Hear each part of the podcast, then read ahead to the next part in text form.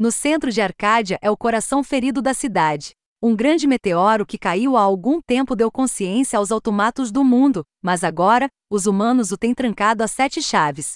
Sem acesso a seus preciosos recursos, a maioria dos robôs da cidade tornaram-se invisíveis, assassinos estúpidos, privados de seu controle sensorial. Não demorará muito para que aqueles que permanecem se juntem a eles.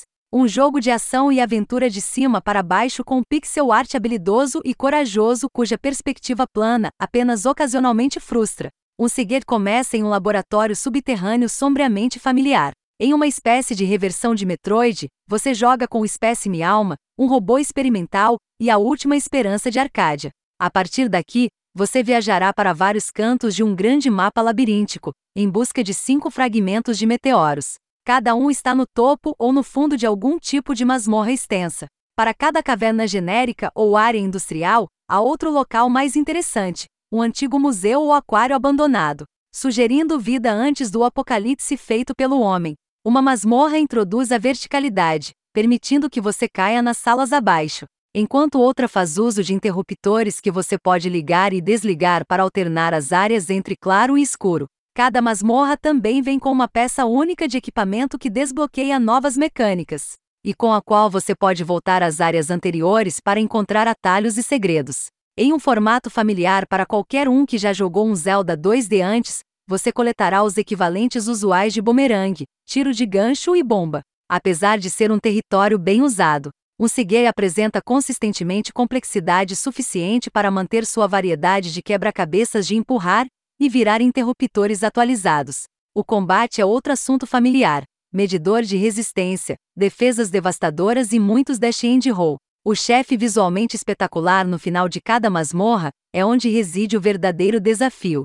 Frequentemente, você tem que enfrentar sequências complexas de ataque, junto com uma variedade de inimigos menores no meio. Os chefes vão preencher a tela com lasers e projéteis, forçando você a encontrar pequenos espaços seguros na arena para esperar o bombardeio, ou empurrar para desviar o fogo de entrada com defesas perfeitamente sincronizadas. E esses são contra-ataques generosos e satisfatórios, permitindo que você rapidamente ultrapasse os chefes mais difíceis.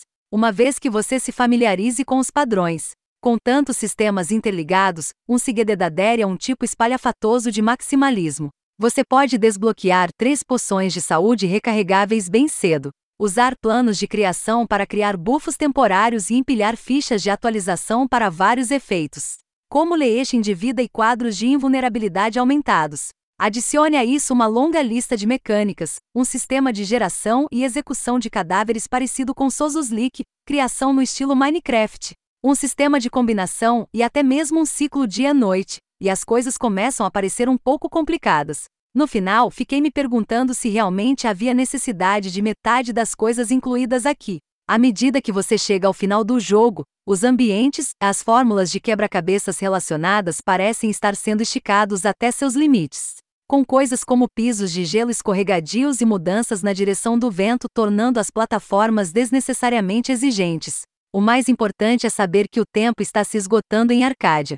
Muitos jogos usarão tais expressões, mas poucos se comprometem com o conceito da maneira que um Sigil faz. Cada morador da cidade encontrado na área central do jogo, cada NPC encontrado nas ruas e rodovias cheias de chuva e tóxicas, vem com um cronômetro pessoal. Até mesmo seu tempo é limitado. À medida que as horas do jogo vão passando, o povo de Arcádia lentamente começa a se desgastar e se agitar, e ao contrário de Legend of Zelda, Majora's Mask, onde uma lua apocalíptica soma cada vez mais grande, não há como dar corda no relógio em um Segei. Há momentos no jogo, várias horas depois, em que você será atingido por um medo genuíno. Uma hora no fundo de uma masmorra, enquanto você procura o MacGuffin final, o jogo irá repentinamente avisá-lo que alguém está prestes a expirar. Existem consequências genuínas em jogo aqui. Os lojistas desaparecem da cidade. NPCs importantes desaparecem. Até mesmo seu companheiro fada corre o risco de expirar, levando para o túmulo sua capacidade de atualizar ou desbloquear fichas adicionais com eles. Mais tarde, um Seagate se torna um delicado jogo de gerenciamento de risco no qual você decide quem vale a pena salvar. Você começa a ver aqueles ao seu redor como instrumentos, e você gasta seus recursos limitados para manter aquelas almas que você considera mais importantes. De maior valor, por perto por um pouco mais de tempo. Um Sigue leva um tempo para chegar a esse modo de pânico induzido pelo tempo. Foi só mais tarde, nos estágios finais, que realmente senti o relógio do juízo final pairando sobre minha cabeça. Mas o jogo realmente se desenvolve até esses momentos. Eu não jogava muito quando fui abandonado por meu companheiro cão extremamente prestativo, depois de recusar a hora da soneca, uma dica das perdas que viriam. Foi lá que percebi que, ao contrário de muitos jogos, um Ciguei não está blefando, o tempo não espera ninguém. Para alguns, esses limites temporais serão, sem dúvida, a causa de muito estresse e ansiedade. E é por isso que muitos vão apreciar que o jogo permite que você os ligue ou desligue a qualquer momento. Pessoalmente, sinto que algo se perde sem a marcha agressiva do tempo, o que adiciona um genuíno senso de finitude a este conto pós-apocalíptico. Sem esta dimensão extra, um Sigei torna-se uma coisa mais maçante e quantificável, apenas mais um tipo Zelda ou Metroidvania que o tempo provavelmente esquecerá. Um Sigei está no seu melhor quando sua mecânica se alinha com seu estilo e ethos, que é tudo sobre sobrevivência e desafio espirituoso. Sua história animada, grande parte dela contada por meio de flabacks, raramente sobrecarrega você com informações. Como tudo aqui, tudo segue implacavelmente. É difícil não apreciar a natureza melodramática e desconexa de um Sigei, bem como seu interesse na perspectiva diferente dos automatos. Aqui você joga não como um herói humano, mas como espécime, o robô experimental. As coisas estão difíceis e você será testado, mas a mudança não acontece da noite para o dia.